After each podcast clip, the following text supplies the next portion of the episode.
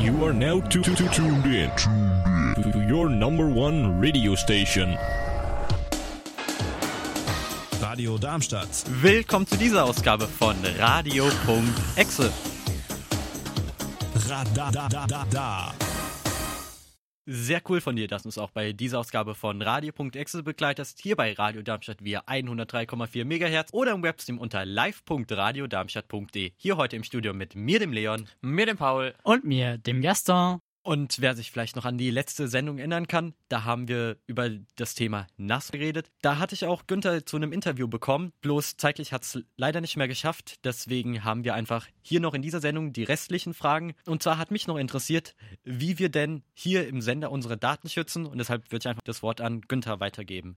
Die Datensicherung im NAS-System selber muss man aus zwei unterschiedlichen Gesichtspunkten oder Blickwinkeln betrachten. Zum einen ist es mal die Datensicherung in Bezug auf Anwenderfehler. Das heißt, hups, ich habe da gerade eine Datei gelöscht und wollte das nicht machen. Und äh, in so einem Fall haben wir ein rekursives Backup-System, wo wir auch zeitlich in Versionen zurückverfolgen können und zurückschreiben können das heißt, äh, fehlerhaft gelöschte oder durch anderen Inhalt überschriebene Dateien können wir über ein Datensicherungssystem immer wieder zurückführen. Das zweite ist die Datensicherung im Bezug auf technische Fehler. Das wird ja zum einen schon über die RAID-Systeme von sich aus erzeugt. Zum zweiten haben wir aber alle Datenbereiche unseres NAS-Systems nochmal auf einem Backup-System gesichert. Der Schutz der Daten vor Diebstahl, das kann man ja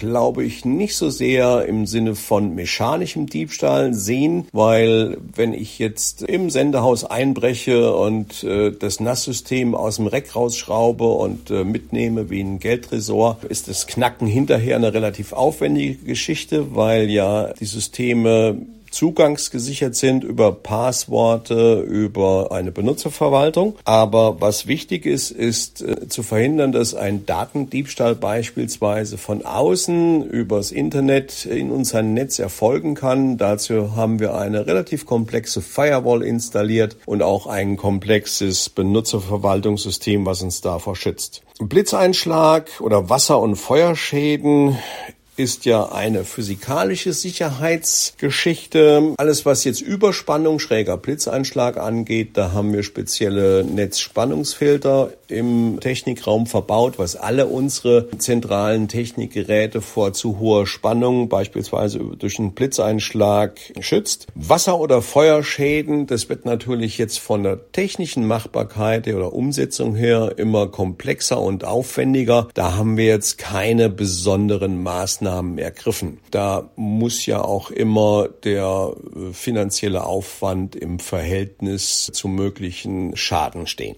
Und sind die Festplatten denn dauerhaft im Betrieb oder arbeiten sie nach einem bestimmten Zeitplan und vor allem warum? Alle Festplatten in unseren Systemen laufen grundsätzlich bedarfsorientiert. Das heißt, die NAS-Systeme verwalten die Festplatten eigenständig nach einem bestimmten Arbeitsmechanismus. Der heißt, werden auf die Daten nicht zugegriffen, dann kann das System Festplatten abschalten, um Energie zu sparen. Da aber bei uns ja regelmäßig Betrieb ist, kommt es wahrscheinlich ich habe das noch gar nicht so genau im Detail betrachtet oder nachgemessen, relativ selten vor, zumindest während der, der aktiven Sendezeit. Äh, in den Nachtstunden sind aber die Systeme im Wesentlichen mit Datensicherungs- und Reorganisierungsaufgaben beschäftigt. Das heißt, in der Regel sollten die Festplatten eigentlich durchlaufen, was aber auch heutzutage kein Problem ist, weil moderne Festplatten sind für einen Dauerbetrieb eingerichtet bei Festplatten stellt sich ja nicht die Frage, ob, sondern wann sie kaputt gehen. Dennoch die Frage, wie viele defekten Platten hast du denn schon miterlebt? Festplatten sind wie jedes andere drehbare oder gedrehte Medium, sprich mechanisch bewegte Medium, einem bestimmten mechanischen Verschleiß auch unterlegen. Heutzutage mit moderner Technik eigentlich relativ unkritisch. Defekte Festplatten kommen aber immer wieder mal vor, weil nicht alles immer ganz perfekt sein kann. Typischerweise spricht man, was die Ausfallwahrscheinlichkeit angeht, in der gesamten Elektronik und Elektrotechnik von einer sogenannten Badewannenkurve. Das heißt, ein Kurvenverlauf, der in der jungen Zeit des Einsatzes erstmal relativ hoch ist, dann relativ gering wird und dann mit sehr hohem Lebensdauer oder sehr hoher Laufzeit dann nach hinten wieder ansteigt. Also die, dadurch die typische Kurve, die einer Badewanne ähnlich ist. Heißt konkret, Geräte neu im Einsatz können schnell ausfallen, weil es ein Fertigungsfehler oder ein Materialfehler ist. Und Geräte, die über Jahre im Einsatz sind, äh, ja, erleiden dann schon mal einem Verschleißfehler. Ist bei mir konkret, was frühe Fehler angeht, vielleicht zwei, dreimal in den letzten Gefühl 20, 30 Jahren, seitdem ich Festplatten einsetze, passiert. Kommt halt mal vor. Ansonsten sind Festplatten eigentlich relativ unverwüstliche Teile. Das Schöne ist ja dann aber auch durch diese Redundanzabsicherung, also sprich den RAID-Leveln, wo man Daten über mehrere Platten verteilt äh, sichert und speichert, darf ja eine Festplatte defekt gehen und man hat die Daten dadurch noch nicht verloren, sondern äh, durch Ersatz dieser einen defekten Platte wird dann über einen speziellen Sicherungsmechanismus können die Daten wieder hergestellt werden. Dann danke ich dir, Günther, dass du uns hier Rede und Antwort standest. Wenn ihr mal in seine Sendung hören wollt, das ist die Band Support Reihe, einmal New Release, dann die Radioshow und Sessions on Air. Und wir machen jetzt weiter mit den Technik News. Der Streaming-Service Disney Plus beinhaltet Filme sowie Serien von Disney, Pixar, Marvel, Star Wars als auch National Geographic. In Deutschland sollen bei Freischaltung am 24. März über 500 Filme, mehr als 350 Serien und 25 exklusive Disney Plus Originals verfügbar sein. Darunter sind ebenfalls alle 30 Staffeln der Simpsons inbegriffen. Der Dienst lässt sich das Entertainment für 6,99 Euro pro Monat oder 70 Euro je Jahr bezahlen. Frühbucher sparen unter Umständen bis zu 10 Euro bei jährlicher Abrechnung. Wenn das Programm Portfolio schnuppern möchte, dem empfiehlt sich der mittlerweile kostenlose Disney Channel im Fernsehen. Den Serien wie Phineas und Ferb, die Gummibärchenbande oder DuckTales stehen demnächst auf Abruf bereit. Bis zu vier Personen können gleichzeitig Inhalte auf die meisten Mobilgeräte, Smart TVs oder Spielekonsolen streamen. Bis zu sieben personalisierte Profile sind in einem Account möglich. Im Sommer folgen laut eigenen Angaben Belgien, Skandinavien, Portugal. Man gab bekannt, dass alle Filme der Walt Disney Studios aus 2020 und danach ihr neues Zuhause auf dieser Plattform finden werden. Die PlayStation ist vermutlich allen bekannt, denn die Spielekonsole von Sony hat in der ersten Generation einen gigantischen Erfolg gehabt. Sie verkaufte sich 102,5 Millionen Mal. Zum Vergleich, die Wii verkaufte sich rund eine Million Mal weniger. Doch genauso ist allen bekannt, dass zu so einem Gerät viele Tests und Probieren gehört. Daher gibt es für alle Produkte auf dem Markt auch einen Prototypen. Anders war es nicht bei der PlayStation. In Dallas wurde jetzt ein PlayStation-Prototyp versteigert. Bei der Auktion gab es unter den 57 Bietern Jahren nur einen Glücklichen, welcher 320.000 Euro dafür zahlen musste. Das Auktionshaus Heritage Auctions meint, es war die höchste Summe, die bei einer Versteigerung für Spielekonsolen, Videospiele oder Zubehör gezahlt wurde. Doch dafür hat der neue Besitzer den einzigen erhaltenen Prototypen bekommen, denn nachdem die Kooperation zwischen Sony und Nintendo endete, wurden alle anderen Prototypen vernichtet. Der Deutsche Commercial Internet Exchange, kurz DKIX in Frankfurt am Main, ist gemessen am Datendurchsatz der größte Internetknotenpunkt der Welt. In der Nacht auf Dienstag, den 10. März, brach man seinen eigenen, erst wenige Woche alten Rekord von 8,3 Terabit die Sekunde. Diesmal hatte der Knotenpunkt 9,1 Terabits zu verarbeiten. Das sind über 1130 Gigabyte pro Sekunde. Die Betreiber, die DKIX Group AG, erwartete erst Ende des laufenden Jahres ein solch hohes Aufkommen. Ihr technischer Direktor Dr. Thomas King rechnet den Anstieg dem Coronavirus zu. Entweder, weil die Menschen direkt nach Informationen zu dem Virus suchen, Streamingdienste nutzen oder gemeinsam online Spiele spielen. Zusätzlich stand der Download des kostenfreien Battle Royale Games Call of Duty Warzone bereit. In der Vergangenheit brach Apple mit seinen Events oder der Veröffentlichung neuer iOS-Versionen Traffic-Rekorde. Durch das iOS 13 Release im September 2019 wurde die 7 Terabits Marke gebrochen. Ein Patch ist ein Stück Software, welches die in einem Programm enthaltenen Fehler wie Sicherheitslücken beheben soll. Ab und zu werden von einem Entwickler ebenso neue Funktionen nachgereicht. Seit einigen Jahren lässt Microsoft den sogenannten Patch Day an jedem zweiten Dienstag im Monat stattfinden, an dem man die Sicherheitsupdates ausrollt. Dieser Praxis sind beispielsweise Oracle, Adobe als auch SAP gefolgt. Obwohl Patches an sich nicht aneinander gebunden sind, ist es für die IT anderer Unternehmen vorteilhaft, wenn man sich einen regelmäßigen Termin für die Wartung freihalten kann. Die aktuellen Patches beziehen sich auf Windows 8.1 und 10. Ersteres befindet sich bis zum 10. Januar 2023 in weiteren Support. Es werden demnach alle sicherheitsrelevanten Updates zur Verfügung stehen. Für Windows 7 war wie wir schon berichteten, am 14. Januar ebenfalls ein zweiter Dienstag Schluss. Die nächsten Patch-Day-Termine sind der 14. April sowie der 12. Mai. Ihr glaubt gar nicht, wie schwer das ist, gerade in dieser Zeit, wo alle einfach nur über das Coronavirus sprechen, irgendwelche Themen zu finden, die wir auch hier in einer Techniksendung präsentieren können. Deshalb habe ich es einfach mal zum Anlass genommen, dass wir uns so fragen, was sind denn unsere Lieblings-Apps? Und damit wir einfach noch in der Zukunft mehr Möglichkeiten haben, habe ich einfach mal die Vorgabe gegeben, dass die App aus dem produktiven Bereich sein muss, aus dieser Kategorie. Gaston, du hast die Ehre, du darfst anfangen und uns deine App vorstellen. Habe ich die Ehre, tatsächlich. Ja. Ähm, ja, meine App äh, Mimo, das ist so eine Art Programmierlern-App. Das ist, funktioniert so, dass, also es ist ein österreichisches Unternehmen. Mittlerweile sind die eine GmbH geworden. Das ist dann, diese App äh, funktioniert so, dass man sich da halt ein kostenpflichtiges Abonnement kaufen muss, was aber jetzt muss ich dazu sagen, ich finde den Preis fair. Ich habe den jetzt gerade leider nicht im Kopf, aber es gibt auch regelmäßige Rabattaktionen und sowas, aber das ist ein anderes Thema. Und das funktioniert dann so, dass man dann quasi Kurse hat, die basieren auf unterschiedlichen Schritten. Das heißt, man hat einen Kurs, das quasi dann, dann klickt man auf den Kurs und dann hat man ganz viele Abschnitte, sagen wir es mal so. Und man arbeitet sich dann halt normalerweise von oben nach unten durch. Wenn man halt einfach auf Start drückt, dann macht es es automatisch.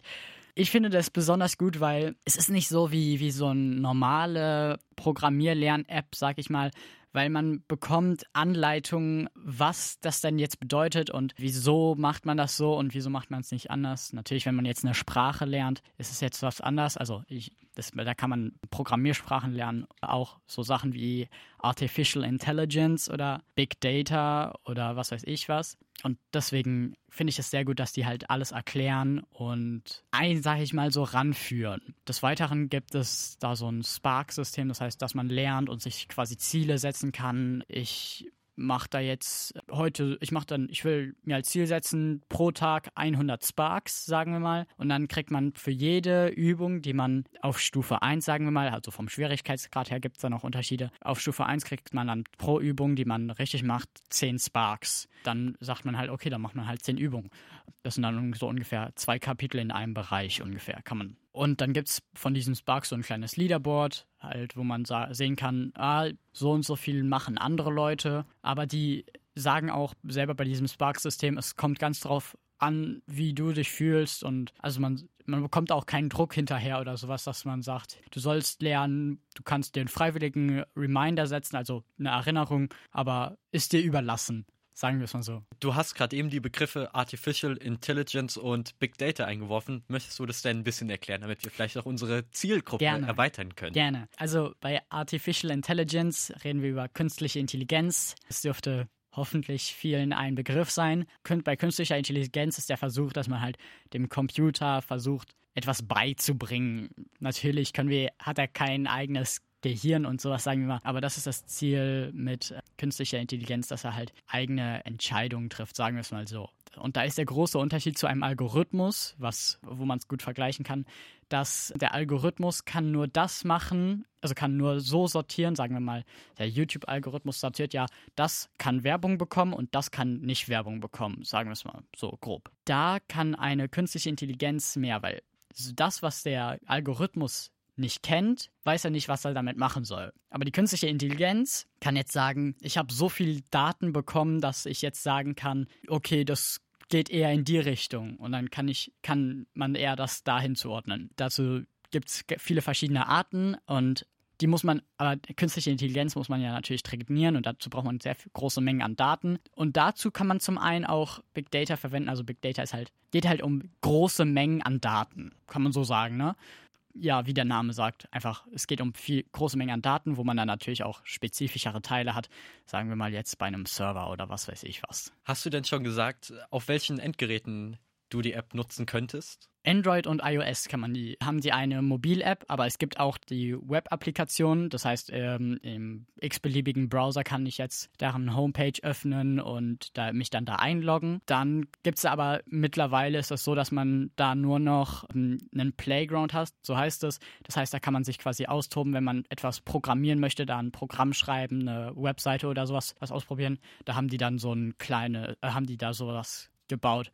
Mittlerweile kann man da nicht mehr online ähm, die Kurse machen, sondern braucht dann ein iOS oder Android-Gerät. Das heißt aber, du hast ein Kundenkonto und kannst dann auch für jeden Gerät weitermachen, egal wo du willst. Genau. Noch eine Frage, die, die mich währenddessen interessiert hat, die würde ich einfach mal hier an alle stellen. Und zwar, glaubt ihr, dass solche Lern-Apps auch einen nachhaltigen Erfolg haben? Weil wenn du jetzt statt Programmieren eine Fremdsprache hättest, meintest du, dass es dir weiterhelfen würde? Eine Fremdsprachen-Lern-App. Ich gehe ja noch zur Schule, ne? Das tun wir daher, alle. Ja, ja, tun wir alle. Aber. Wir sollten jetzt nichts Falsches sagen, hier, wenn wir zuhört. ja, aber ich denke, so Apps zum Lernen sind generell, denke ich mal, recht effektiv, weil man sagen kann, ich finde das interessant und das interessiert mich mehr als das. Natürlich kann man sagen, wir hocken dann mehr vorm Bildschirm und sowas, aber meine Meinung ist, es wird zwangsweise sowieso kommen. Die Frage ist nur, was machen wir halt jetzt damit? Ne? Und deswegen denke ich, Lern-Apps, warum nicht? Aber bei Sprachen habe ich im Moment nicht das Bedürfnis, sage ich mal so. Bei Programmiersprachen, das ist schon was anderes, ne? Deswegen habe ich meine App vorgestellt. Gut, wobei du ja auch irgendwie schlecht Sprachen mit Programmiersprachen irgendwie vergleichen kannst, weil das eine ist ja analog und das andere ist digital. Deswegen, also ich glaube, so in Bezug auf diese Sprachlern-Apps, dass es da schon auch gute gibt, die einen so unterstützen. Aber ich glaube, wenn man wirklich eine Sprache lernen will, dann muss man sie einfach sprechen so und das bringt einem am meisten. Dann habt ihr schon die erste App-Empfehlung bekommen und wir geben euch eine kurze Pause.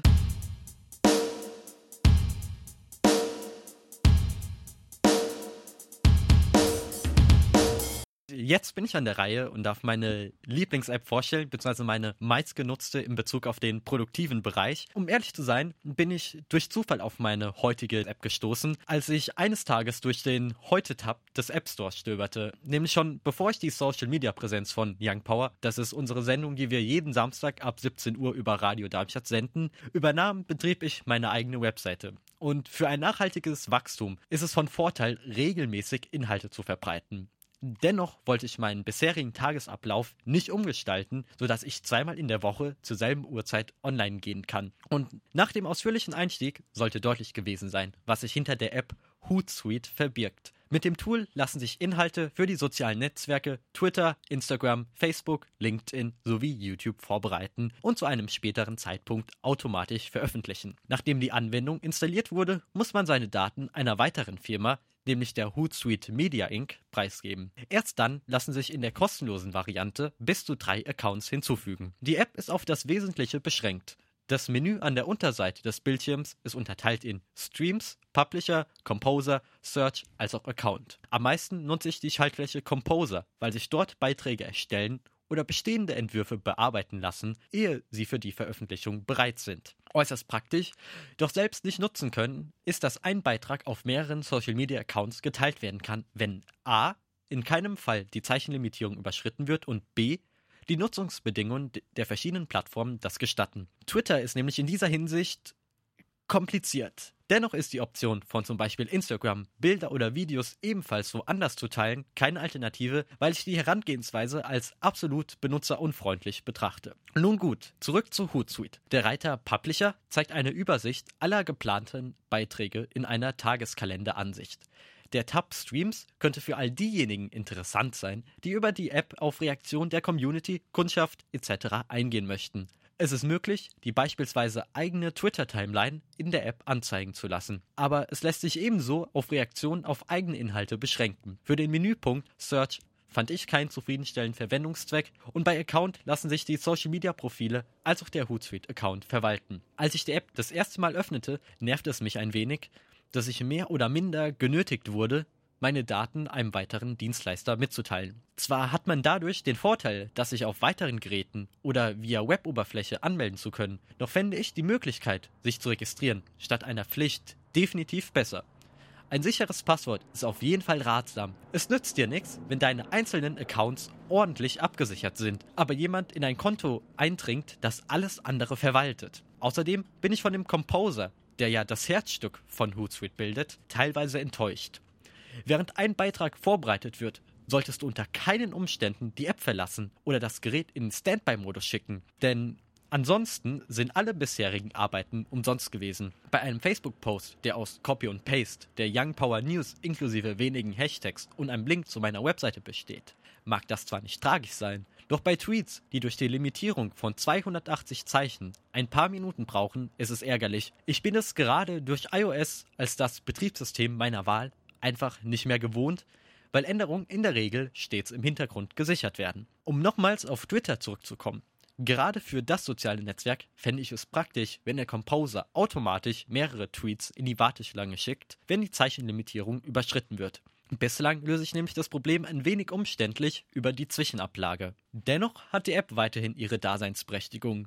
Mir gefällt es, dass seit Nutzung der App nicht mehr die ganze weite Welt weiß, welche Endgeräte ich nutze, weil Twitter vor über einem Jahr beschloss, dass unter allen Tweets steht, welcher Client den Inhalt verbreitete. Statt via Twitter for iPhone wird lediglich Hootsuite Inc. genannt. Ich achte es als fair, dass drei Social Media Präsenzen nach dem Motto Facebook, Twitter, Instagram kostenfrei hinzugefügt werden können. Wer mehr möchte, steigt mit 25 Euro im Monat bei jährlicher Abrechnung im günstigsten Tarif ein. Im App Store liegt der Durchschnitt der 1002 Bewertungen bei 4,5 von 5 Sternen. Im Google Play Store sind die über 90.000 Bewertungen ein wenig kritischer, nämlich durchschnittlich 4,1 Sterne. In beiden Stores liegt die letzte Aktualisierung über zwei Wochen zurück. Wen Hootsuite nicht überzeugt, dem bieten sich die ebenfalls erstmal kostenlosen Alternativen Buffer oder Crowdfire.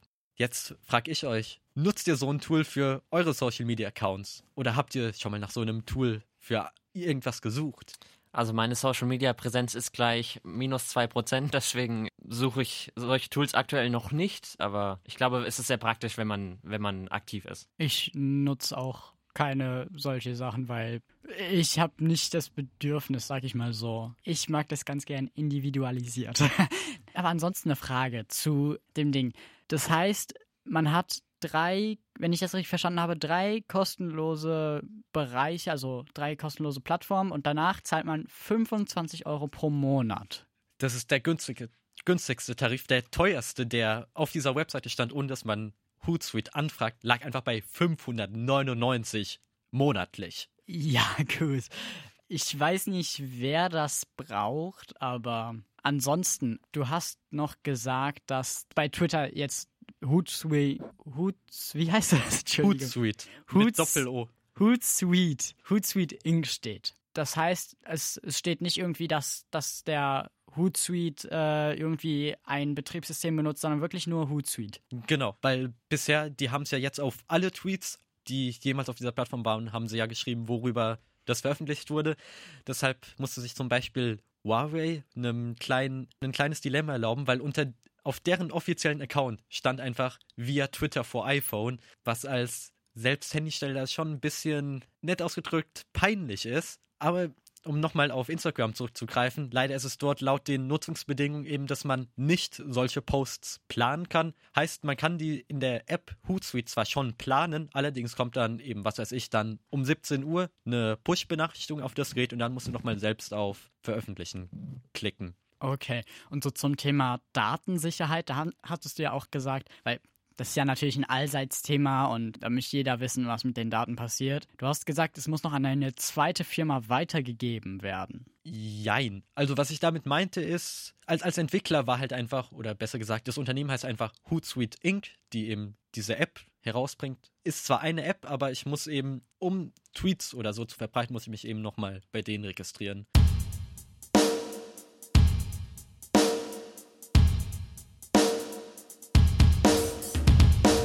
Und jetzt machen wir noch in dieser kurzen Zeit, Paul, stell du uns mal deine App im Schnelldurchlauf vor. Ganz, ganz fix. Also ich habe mir Signal rausgesucht, das ist ein sicherer Messenger-Service, der ist sicherer als WhatsApp, funktioniert aber sehr ähnlich, hat quasi alle Funktionen. Er ist kostenlos, das ist auch ein Vorteil zu anderen sicheren Services wie Streamer. Der Dark Mode wird ebenfalls un unterstützt, Sprach- und Videoanrufe sind ebenfalls möglich. Der Nachteil, so außer dass es alle Funktionen hat von WhatsApp halt, die einzige, die's, äh, die Funktion, die es nicht gibt, sind keine Markierungen in Gruppen, die möglich sind. Das heißt, ich kann jemanden nicht direkt anschreiben. Zum Beispiel, wenn ich in der Gruppe jetzt bin, wir zu dritt angeblich und ich will, habe eine Nachricht, die besonders wichtig für den Leon ist, kann ich ja bei WhatsApp Ad, Ad eingeben und dann kann ich alle Teilnehmer, die ich möchte, markieren. Und die sehen die Benachrichtigung dann nochmal intensiver markiert. Das ist da leider nicht möglich, zumindest noch nicht. Noch ein Nachteil ist natürlich weniger Nutzer als WhatsApp und es ist so ein bisschen, man muss sich halt entscheiden, will man es lieber sicherer oder will man lieber mehr Nutzer haben. Im App Store von Apple sind es 92.000 Bewertungen, knapp 4,5 von 5 Sternen. Im Google Play Store dann 428.000 Bewertungen, knapp mit 4,6 von 5 Sternen. Und wie viele so aus deiner Kontaktliste, die du jetzt beispielsweise bei WhatsApp hättest, sind denn bei Signal vertreten? Deutlich weniger. Also es sind, ähm, ich habe so, weiß ich nicht, vielleicht zehn Kontakte auf Signal und im Vergleich so wird es von den Aktiven, weiß ich nicht, 50 auf WhatsApp oder so. Also es ist schon so, dass man bei anderen wird es vielleicht noch mehr sein. Also es ist schon ein großer Unterschied. Aber mit denen, die ich auf Signal habe, schreibe ich tatsächlich auch nur auf Signal. Bei mir sind es, ich habe es mir mal die Tage einfach mal installiert, weil es von der EU-Kommission an ihre Mitglieder vorgeschlagen wurde. Die sollten jetzt nicht mehr WhatsApp nutzen und da war es bei mir auch unter einem Dutzend und da eine Person war sogar zweimal vertreten. Paul, noch eine Frage. Mit den Leuten, mit denen du auf Signal schreibst, sind es eher schon ohnehin die Techies oder die Datenschützer? Es ist so eine Mischung. Also es sind einfach eigentlich, es ist ziemlich, ziemlich random, welche, welche Leute aus meinem Umkreis da so drauf sind. Es sind wirklich aus jeder Zielgruppe, sage ich mal, auch Leute dabei. Gut, Gaston, welche Messenger nutzt du denn? Ich, ich bin querbeet einmal durch. also dadurch, dass ich sehr viel mit diversen Leuten aus diversen Bereichen überall hin, von überall her Kontakte habe, pflegen muss, was auch immer, benutze ich tatsächlich doch ziemlich viele, muss ich sagen. Was heißt, das heißt konkret brauch, muss ich eine Zahl nennen? du, du kannst ja einfach mal ein paar Beispiele nennen. Wir sind, ich bin tatsächlich bei, bei vier. Das heißt, äh, der eigens Messenger von ähm, Apple, der Telegram, WhatsApp und tatsächlich hatte ich, hatte ich mal Signal, aber mein Handy macht einen auf Speicher sparen und deinstalliert alles automatisch, was ich längere Zeit nicht benutze, deswegen aktuell nicht. Gut, dass du das sagst. Den iMessage, den zum Beispiel hätte ich gar nicht so mein Messenger gezählt, weil da kriege ich nur SMS von den ganzen Plattformen, wenn ich zum Beispiel bei der Zwei-Faktor-Authentifizierung was haben will. Aber wisst ihr, ob Signal WhatsApp hat ja so die Macke, man kann es nur auf Mobiltelefon machen. Kann man Signal auch auf Tablets installieren? Das muss ich ehrlich sagen, habe ich nicht ausprobiert, aber es gibt auf jeden Fall auch eine Version für PC, habe ich mitbekommen. Apropos PC, mir ist noch eingefallen, ich benutze noch Rocket. Das ist auch noch ein anderer. das ist dann sogar noch eine Stufe. Vielleicht beschäftigen wir uns auch einfach mal eine Stunde lang mit Messenger. Und apropos Stunde, unsere Stunde Radio.exe hier bei Radio Darmstadt via 103,4 MHz oder im weltweiten Stream unter live.radiodarmstadt.de ist vorbei. Heute für euch im Studio waren ich, der Leon. Ich, der Paul. Und ich, der Gaston. Wir sehen uns wieder nächsten Monat im April an gewohnter Stelle, der vierte Sonntag im Monat von 17 bis 18 Uhr. Und aufgrund der aktuellen Lage rund um Corona kommt Paul jetzt mit einem Update.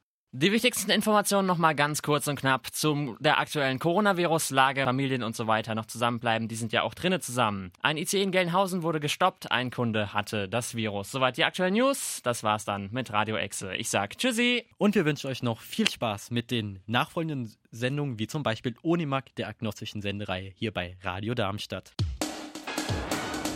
Radio Darmstadt.